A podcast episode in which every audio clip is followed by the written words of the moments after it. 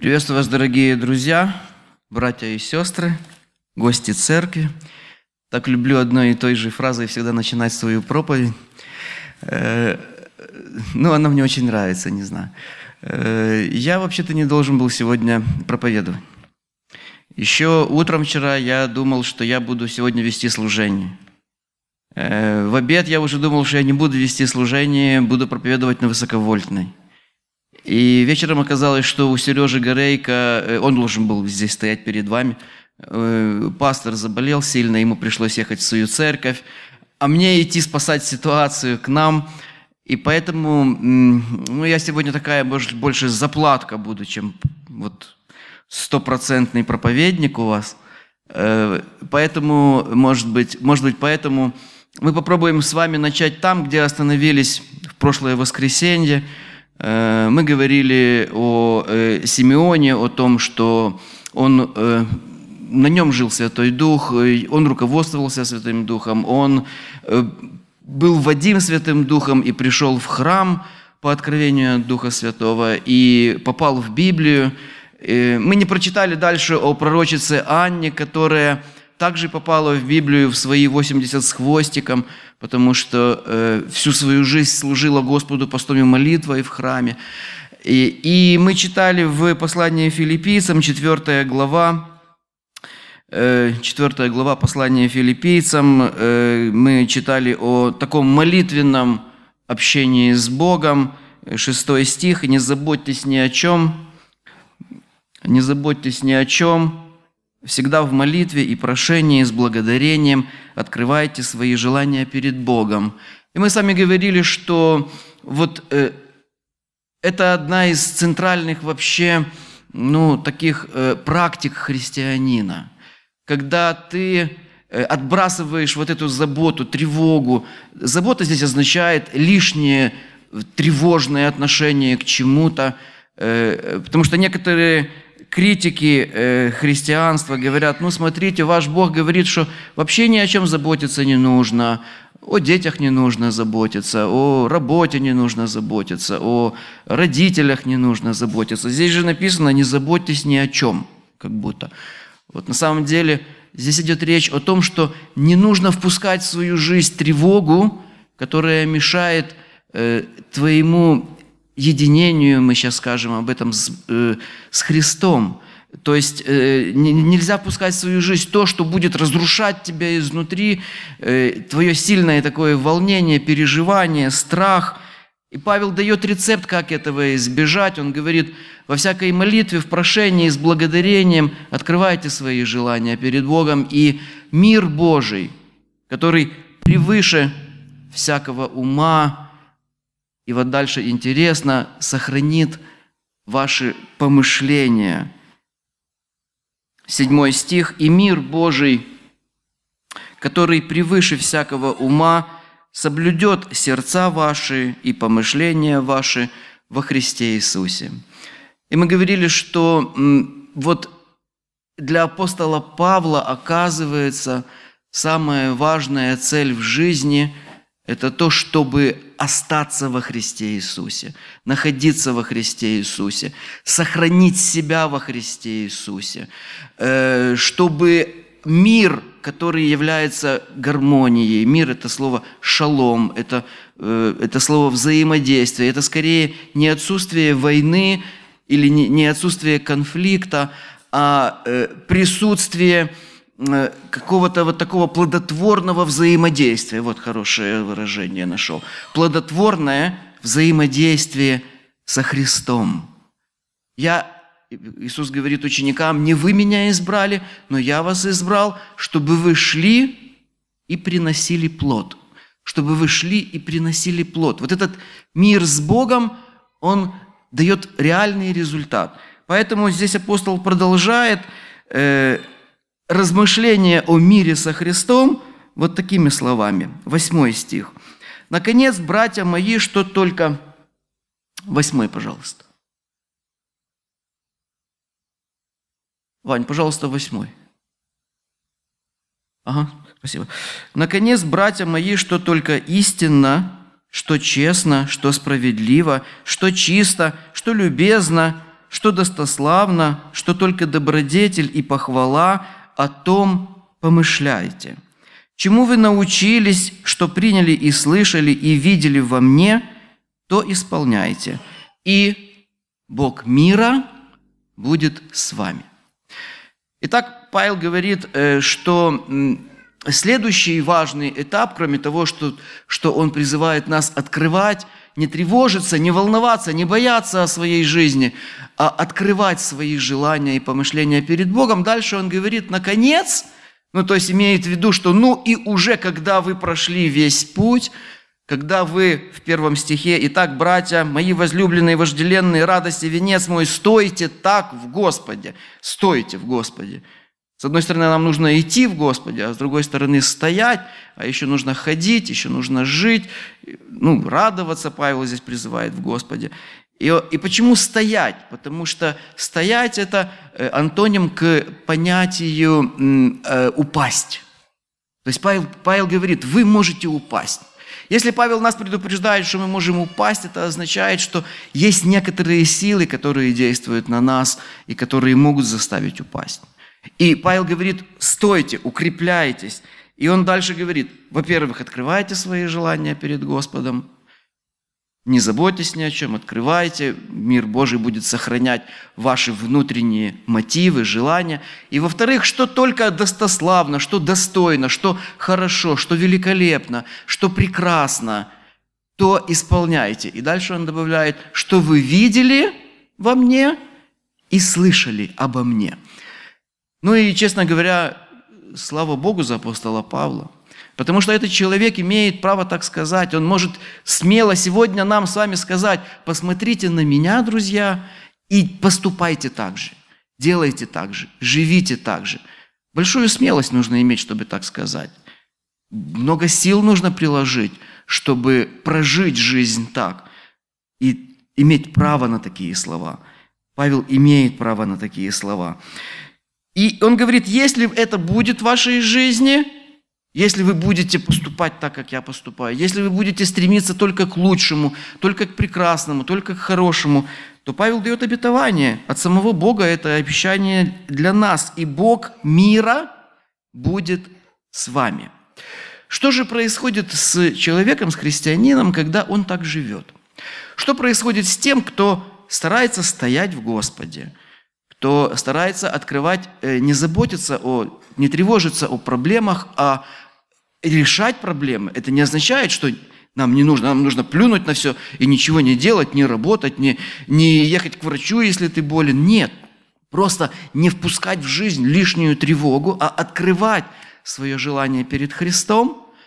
И что происходит с человеком, который после этого, наконец, как говорит Павел, еще и старается поступать во всем порядочно, избирая всегда правильное, э, э, праведное, лучшее, достойное, благодарное Богу, такое, что только Бога прославит. Что происходит с таким человеком? Происходит то, что происходит с Павлом дальше, и он опять приводит себя в пример. 11 стих. «Говорю это не потому, что нуждаюсь, но научился быть довольным тем, что у меня есть». Апостол Павел говорит, я научился быть довольным. Научился означает, что какое-то время что делал? Учился. Какое-то время.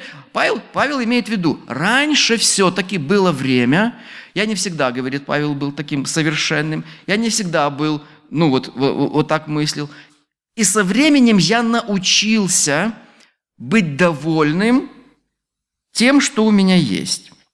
12. Дальше он объясняет, что он имеет в виду. «Умею жить в скудости, умею жить в изобилии. Научился всему и во всем насыщаться и терпеть голод, быть и в обилии, и в недостатке.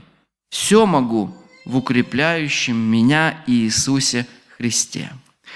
Павел говорит, что если человек так живет, если человек так поступает, если человек стоит так во Христе – если человек открывает свои желания перед Богом, не имеет лишнюю заботу и тревогу и старается в жизни поступать так, как поступал праведник Симеон, то этот человек научится не сразу, со временем, научится быть довольным тем, что у него есть. Он научится жить и в бедности, и, между прочим, здесь мы могли бы сказать, Господи, почему Ты допускал в жизни величайшего апостола из всех, величайшего Твоего учителя, почему Ты допускал в жизни ситуации, когда ему приходилось жить в нужде? Но Павел допускал эти ситуации. Ну, мы сами знаем, сегодня есть конфессии, которые говорят, да, если ты в нужде, ты, значит, что-то не в порядке у тебя с Богом, ты в грехе или еще что-то, тебе надо молиться, тебе надо запретить бедности, вот запретить бедности, и она уйдет из твоей жизни. Вот. Мы тут с братьями играем в футбол, и они, ну, с пятидесятниками, и, и они там, дождик идет, и один брат пишет в вайбер-группе, ничего, соберемся на поле, запретим дождю. Но я ж не могу просто так это ну, пропустить. И я пишу, ну, брат, ну, вообще-то э, Иисус дождю не запрещал, только волнам запрещал. Так что, ну, разве что, если такой дождь, что там волны уже начнут, это то, то тогда. Но, говорю, все равно надо перед этим прилечь там и уснуть, потому что Иисус же спал в лодке, а потом встал и запретил. И э, некоторые христиане сегодня так относятся к Богу, к, э, который как будто дал им часть своего всевластия, своего всемогущества, своей силы.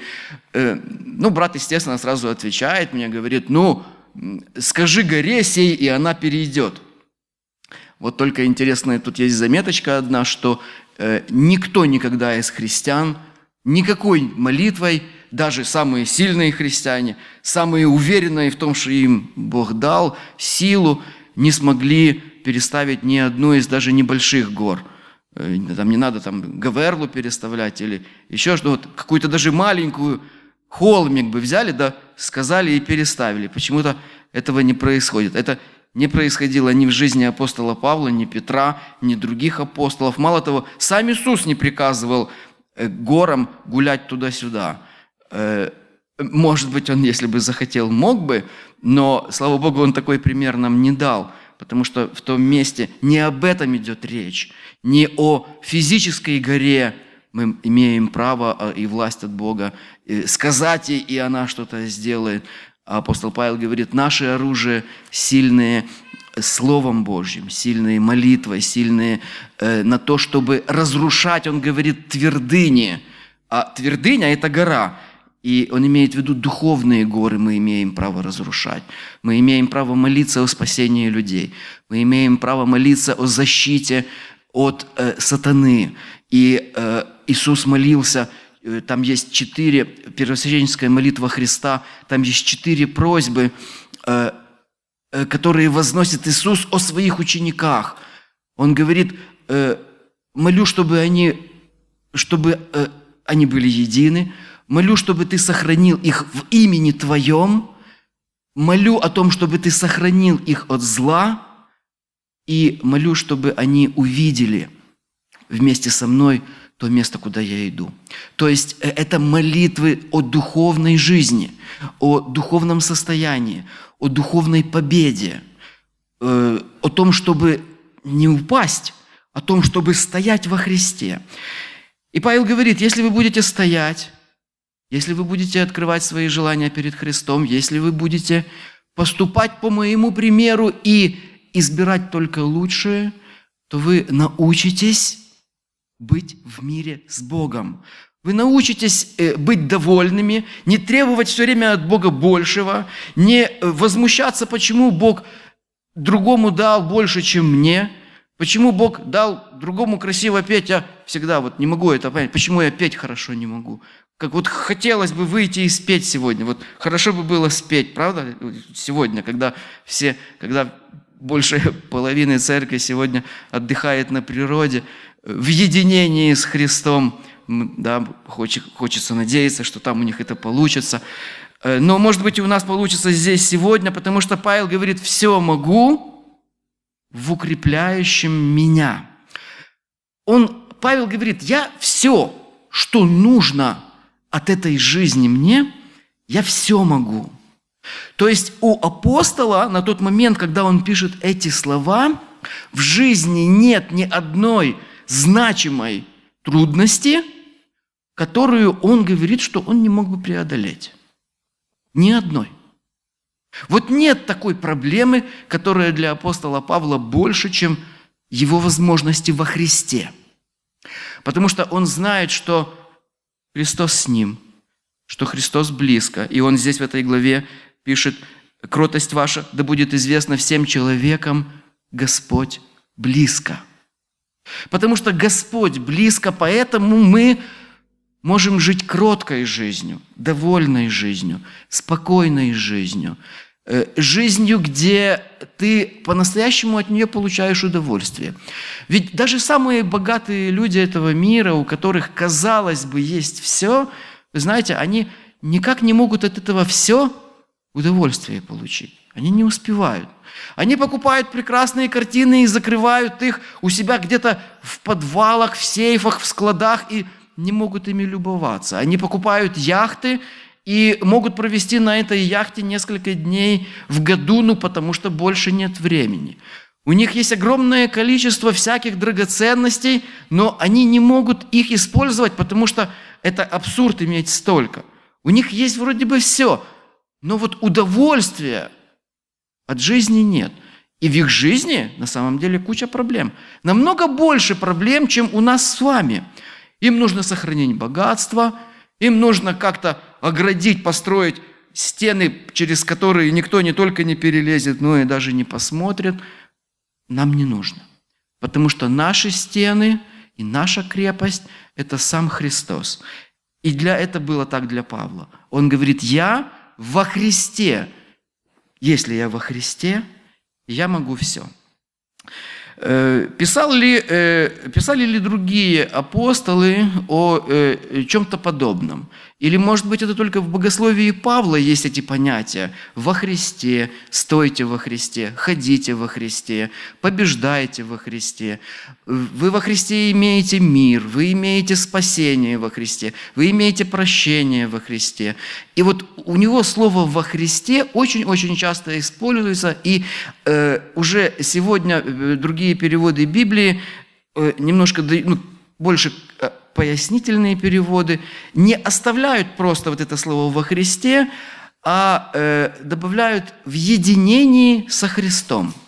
Потому что просто во Христе нам уже не очень понятно, что это такое. Может, это такая фигура речи, может быть, просто это вот то, что ты носишь с собой Библию, и ты уже во Христе.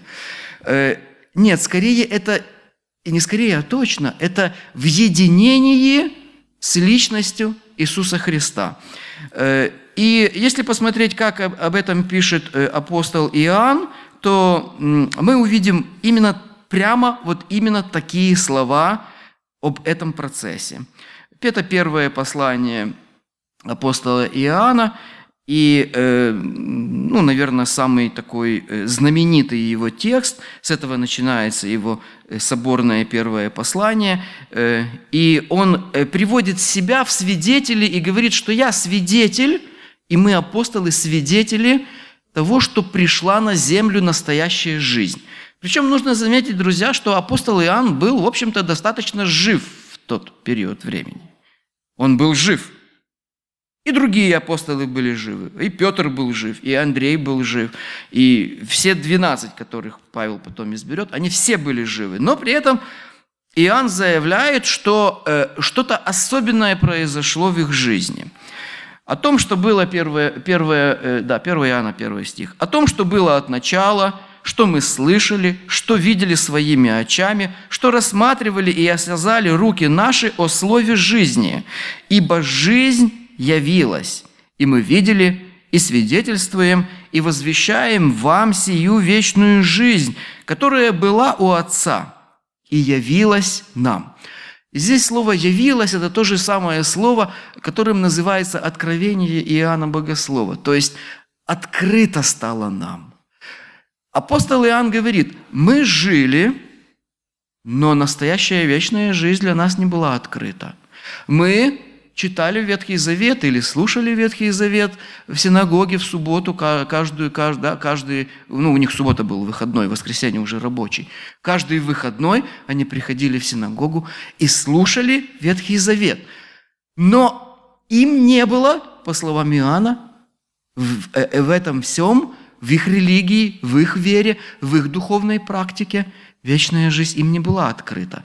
И только, говорит Иоанн, тогда, когда пришло слово жизни, жизнь явилась, которая была от начала у Отца. И он продолжает третий стих о том, что мы видели и слышали. Он говорит, мы сами видели и слышали вечную жизнь, саму вечную жизнь. Конечно, он имеет в виду Христа.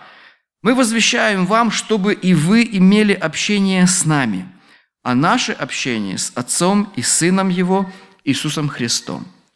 И вот здесь слово «общение» немножко, э, мы уже говорили когда-то с вами, немножко неправильно переведено. Потому что вот мы с вами что подразумеваем под словом «общение»? Ну, может, это еще потому, что мы живем в другом мире через две тысячи лет, и в мире, который больше европейский, чем восточный. А э, более европейский западный мир, он предполагает, что очень большую важность имеет каждый лично человек, вот каждый индивидуум. Вот очень важно, кем я являюсь, что я себя представляю, чего я в жизни добьюсь. Вот мои убеждения, мои желания очень важны, чтобы, не дай Бог, никто меня не обидел э, тем, что скажет какую-то фразу, вот да, вот очень важно – на Востоке люди мыслят по-другому, даже до сегодняшнего дня для них более важна общность, более важно э, э, общество. И они мыслят больше категориями, что будет с моими родственниками, друзьями, с моей страной даже, чем э, что будет со мной. И вот слово «общение» здесь, э, э, оно здесь является словом общее, единение скорее нужно бы было перевести. И тогда будет звучать так. Сие пишем вам э, о том, что мы, третий стих, о том, что видели и слышали, возвещаем вам, чтобы и вы имели общее или единение, общее с нами, а наше общее, наше единение с Отцом и Сыном Его Иисусом Христом. Иоанн говорит, мы свидетели того, что пришла жизнь. И мы с этой жизнью имеем общение, но для нас сами общение – это, ну что такое общение? Остановились два человека и общаются. С точки зрения Библии это не общение, это разговор. разговор а, а общее – это когда у вас есть что-то одно – когда вы проникаете в жизнь друг друга, когда вы... Э, слово «общее» переводится в, э, в других местах Библии. Вот это, здесь, то, то, здесь стоит здесь слово «общение» еще один раз. А в основном оно, оно переводится как «участие», как э, э, присоединение и даже как пожертвование. В одном месте, даже в двух стоит пожертвование. То есть вот это жертва. Общее быть вместе – это жертва. Когда я решил жениться на своей жене, Али Поломарчук, тогда у нее была фамилия, я для себя принял решение, кстати, я хотел взять ее фамилию. Я для себя принял, фа... ну, красивое, просто моя фамилия такая, ну, понимаете, непонятно, що, откуда, хто це вообще такий. А Полимарчук гарно українська. Все. Э, и, и вот когда я, я, я принял решение жениться на своей жене, я решил, что я буду свою жизнь отдавать ей, так? И она решила, что она будет свою жизнь отдавать мне. И апостол Иоанн говорит, мы имеем общее с Христом. Мы свою жизнь ему отдаем. Он свою жизнь что сделал? Отдал нам. Поэтому у нас единение с Ним, у нас общение с Ним. И Иоанн говорит, и я хочу, чтобы и вы, и мы с вами, он нам это пишет же, правильно? И нам тоже. И Иоанн говорит, я хочу, чтобы это общение, общность была и у нас с вами. Как у Иоанна со Христом, а Христос в первосвященской молитве говорит, как мы и как я и ты одно, так и хочу, чтобы и они были одно. И что очень интересно, что вот этот раздел первосвященской молитвы Христа начинается с таких слов. «Не молю тебя о всем мире, а молю тебя о тех, которые здесь со мной». Нам сегодня хотелось бы, чтобы Бог открылся всем людям на земле в один момент. И мне бы так хотелось. И нам хотелось бы, чтобы все люди на земле поняли славу Христа, поверили в Его воскресение, поверили в Его любовь, поверили в Его благодать, в Его бескорыстное желание нам добра. И чтобы все люди на земле получили спасение и получили приобщение, присоединение. И это слово используется во время причастия. Причащаемся, слово общение стоит. Причащаемся Христу, когда участвуем в причастии. Мы соединяемся с Ним. И, и нам хотелось бы, чтобы все люди на земле это пережили. Но Иисус в последние моменты своей жизни говорит, я не прошу тебя во всем мире, потому что Иисус знает, что это невозможно. Что можно выбрать только несколько человек, которые готовы, как ученики, идти за Ним куда угодно, поверить в то, что Он скажет, принять Его как Господина своей жизни, как одного Господа, как Спасителя, в котором ты нуждаешься больше, чем во всем остальном мире. Не пошли за Ним фарисеи, не пошли за Ним первосвященники – не пошли за ним цари. Не пошли за ним многие и многие грамотные, толковые, образованные люди. Пошли простые рыбаки, которые два слова связать не могли. Которые читать вряд ли могли на арамейском и на, и на древнегреческом. Которые и написать-то тоже им было тяжело. Пришлось писать Луке, пришлось писать Марку, пришлось писать единственному образованному нормально из 12 апостолов, это апостол Матвей, потому что он был мытарем. Мытарь не может быть необразованный. Он обязан уметь, ну, как минимум, считать и писать. Иван дал столько, Петр дал столько и так дальше. И вот, э, и вот эти ученики, эти люди, и Павел позже напишет своим слушателям в Коринф, он говорит, немного же из вас умных, немного знатных, немного богатых, но вы богаче всего мира – Потому что с вами Христос. Потому что у вас есть единение со Христом. Потому что у вас общее с Ним. Потому что вы каждый день своей жизни чувствуете Его присутствие, чувствуете Его водительство, чувствуете Его господство над вашей жизнью. И вот здесь Иоанн это имеет в виду. Мы хотим, чтобы у вас было общее. И дальше Потрясающие слова Иоанна. Они будоражат просто вот всю жизнь, сколько их не читаешь. Пятый стих. «И вот благовестие, которое мы слышали от Него». Читая эти слова первый раз, думаю, сейчас Иоанн опять скажет «Христос – Спаситель мира». А у апостола Иоанна другой немножко на это взгляд. И он говорит – благовестие, которое мы слышали от Него, Бог есть свет, и нет в нем никакой тьмы. Иоанн говорит, друзья, тот Бог, в которого верю я, тот Бог, с которым соединен я, это Бог абсолютного света.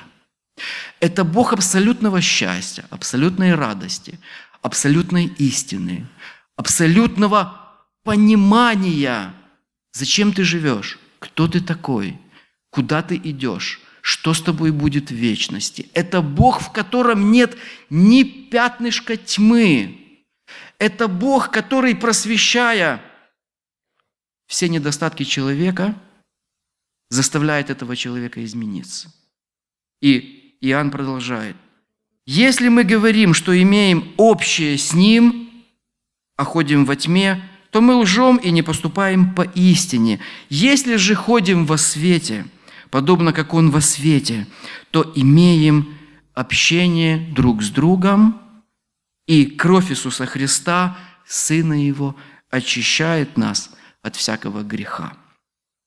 Иоанн говорит, Бог – это тот свет, который светит, который просвещает всякого человека – и который этого человека не оставляет прежним. Он говорит, да, и следующие мы не будем э, читать, но в следующих стихах Иоанн говорит, если мы говорим, что греха в нас нет, обманываем самих себя, потому что грех в нас есть. И он будет в нас до конца нашей жизни.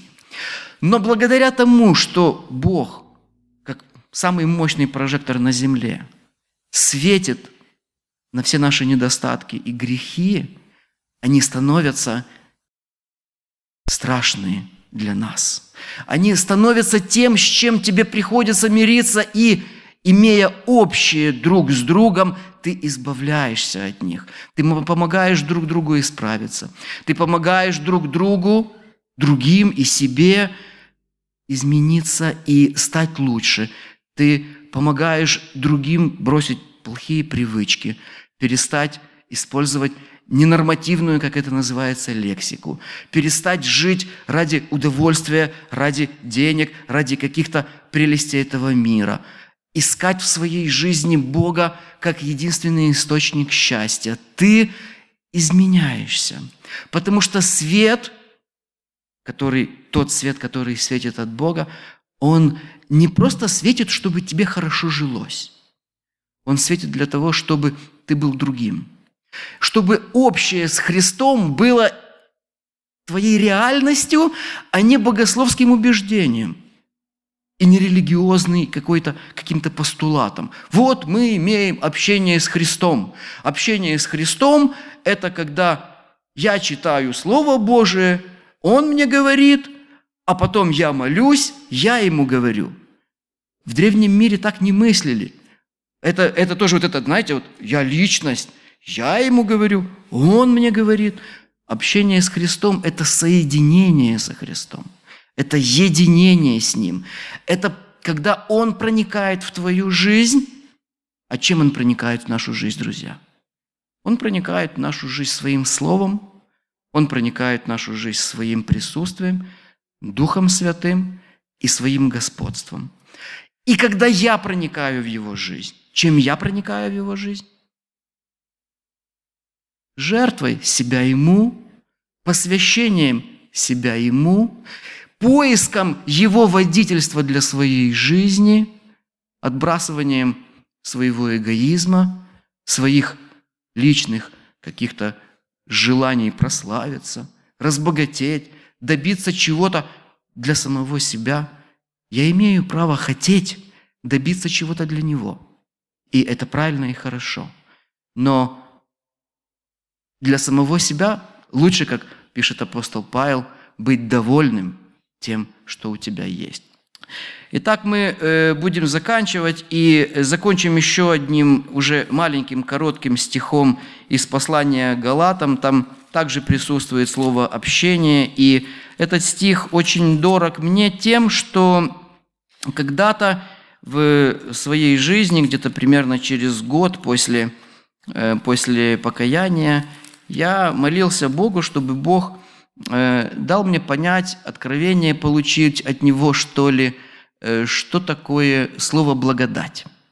Потому что на самом деле я уже посещал курсы, э, уже несколько курсов, и по римлянам Галатам там много о благодати говорилось, и изучение Слова Божьего индуктивно мы тоже римлянам изучали. Но вот как-то оно от меня ускользало все время – что такое благодать.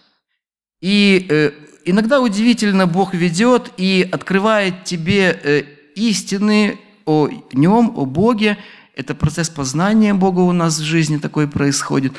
И Бог иногда открывает тебе истину, которую ты не можешь понять, в совершенно другом стихе, в котором даже не написано этого слова.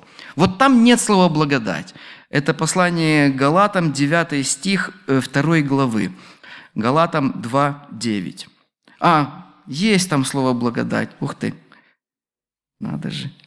Да, именно в этом стихе я, вы знаете, прям стыдно стало. Я, я правда, я почему-то думал, там слово благодать нет, а есть. И слава Богу, что есть.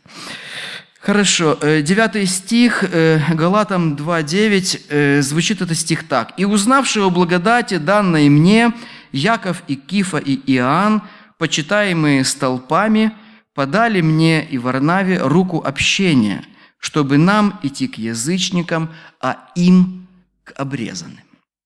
Э, речь идет здесь о том, что Павел объясняет, как он был призван к Богу, как он получил от Бога свое служение, как он э, нес служение, как он боролся за то, чтобы его ученики э, не вернулись к законничеству, чтобы его ученики приняли и поняли, что только по благодати мы получаем спасение в Иисусе Христе.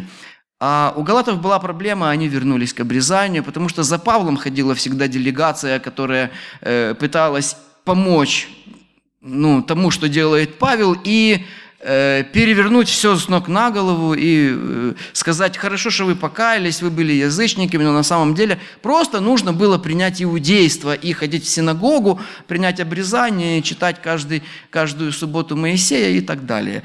И, э, и вот этим вот людям, которые ходили за Павлом, э, им в, Гала, в Галатии удалось это сделать. И Павел очень жестко начинает это послание, и он говорит, «О, несмысленные галаты, кто прельстил вас, э, кто, ну там слово прельстил, кто заколдовал вас. Ну, це наше слово ніби вам пороблено, знаете, так вот у нас говорят на Украине. Э, э, вот, и, и Павел очень расстроенный, очень расстроен. Это единственное послание, где Павел не называет их святыми, своих слушателей. Вот, и, и, он, и он говорит, вы отпали от благодати, он им говорит. И, и, и дальше он продолжает, лучше вам вообще все оставить. И, и, и вот здесь вот он, он говорит, что я не получал это от апостолов, свое учение, я его получил от Бога, э, и при, когда пришел и объяснил свое учение апостолам, и вот дальше идет этот стих, узнавший о благодати, данной мне. И вот я, когда прочитал эти стихи, я понял, что такое благодать, вы знаете, потому что э, вот у меня как-то снизошло то, что Благодать – это то, что делает Бог, а не то, что делаю я. Благодать – это то, что делал Бог в апостоле Павле, то, что Он делал в апостоле Петре, то, что Он делал в Иоанне. И они, не сообщаясь друг с другом, делали для Бога одно и то же. Потому что на самом деле в этом мире важно не то, что делаю я, а то, что делает Он во мне, и даже не во мне, а то, что делает Он точка. Вот так. Потому что во мне это мы с вами, это опять наше. Я. Важно то, что делает Он. И Павел здесь объясняет, говорит, благодать Божья действовала. И когда Петр и Иоанн увидели это, увидели, что во мне такая же благодать действовала, как в них, они что сделали? Подали мне руку общение. Вот это слово «общение», оно опять наше с вами слово. Они подали руку общности. Они подали руку единения, руку причастия. Они не подали руку, а в том мире вообще люди не здоровались, между прочим. Ну, так, как мы с вами здороваемся. И, на, и мы сегодня читаем, вы знаете, вот мы читаем руку общения, значит, поздоровались они с, со мной. Нет, они подали, они протянули ему. Если до сих пор, пока они не увидели эту благодать, они не протягивали ему такой руки, потому что апостол Павел был для них чем-то непонятным, чем-то экстравагантным, э, кем-то, кто получил откровение абсолютно не так, как получили они. Он не ходил с крестом, он не видел его при жизни, он не пережил вот эти все страхи, печали, когда Христос был распят. Он не шел с двумя учениками по дороге в Имаус и не разговаривал с Христом, который, может быть, и сегодня иногда идет рядом с нами, и мы его не замечаем, мы его не видим, потому что он хочет, чтобы наши духовные глаза еще немножко мы сделали усилия открыть их, а не преподнести нам все на блюдечке. И когда апостолы, Иоанн, Петр и другие увидели благодать Божью. В Павле они протянули ему руку общности, руку единения. Почему я прочитал этот стих? Потому что, мне кажется, это очень красивый образ того, друзья, как Бог протягивает нам эту руку. Он делает этот жест. Бог делает этот жест. Это не мы ходили, бегали и искали, Господи, дай нам руку общности, единения с Тобой, научи нас, помоги нам. Мы не искали Его. Апостол Павел в Римлянам говорит, нет ищущих. Страшные слова. Нет ищущих. Есть те, в которых действует Бог, привлекая их, и тогда они Его ищут. Есть те, которых Бог проявляя свою благодать, хочет спасти и увидеть на небе. Есть те, которых Бог хочет уже сегодня видеть в единении с самим собой. И у него и вся инициатива, у него все действия, у него благодать. Благодать, которая от него исходит и вот является для нас с вами вот этой рукой, которую он нам подает. И он подает нам эту руку и говорит, приди ко мне сегодня, стань моим ребенком, стань моим детем. Ты станешь моим домочадцем, э, написано в послании Ефесянам, э, где также о мире, я читал эти вчера стихи, э, Бог дал нам мир, сделав нас своими, слово «свои» сделал нас своими домашними, домочадцами, членами своей семьи. Мы в Его мы живем в Его доме. Он протянул нам эту руку. Только вот тут есть интересная штука. Мы можем воспользоваться этой рукой, а можем от нее отвернуться. Потому что Он хочет, и Он не ломает нас. Вот да, Он хочет. Да, Он Бог всемогущий. Да, Он Бог, который предназначил все на свете. Да, Он знает наши поступки и дела, и как мы отреагируем на его протянутую руку. Он знает это. Но он не собирается нас ломать э, через колено, ломать нашу волю, ломать наши желания. Он хочет, чтобы наш выбор был осознанным и добровольным. И поэтому он говорит в первосвященнической молитве, Христос говорит Отцу, я не молю о всем мире, а молю о тех, которые меня уже ищут, уже слушают, и уже хотят быть со мной, чтобы они были едины.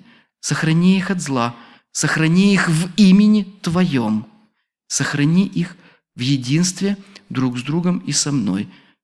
И дальше Христос продолжает. И тогда, чтобы уверовал мир, что Ты послал меня. Христос волнуется о всем мире. Христос переживает о всех людях на земле. Но о единстве с самим собой Он просит только о уже учениках, уже тех, которые приняли Его руку, которые приняли Его благодать, которые идут за Ним. И наша с вами ответственность сегодня – быть в единении с Ним, быть в причастности к Нему, быть в жертвенности по отношению к Нему, принимать Его жертву и отдавать в жертву себя, искать в молитве ли, в наших поступках ли, как пишет Павел, да, Бог мира когда будет с вами? Когда вы будете искать самое лучшее. В, в помышлениях, в наших жизненных целях. Везде искать Его. И это наша ответственность. И таким способом Бог позаботится и о всем мире. Бог позаботится и о людях, которые увидят нашу с вами жизнь. Бог хочет, чтобы все спаслись. Но в первую очередь Он хочет, чтобы мы были в Нем, чтобы мы были в соединении с Его вечной благодатью и вечной любовью. Пускай благословит нас Господь на это во имя Иисуса Христа. Аминь.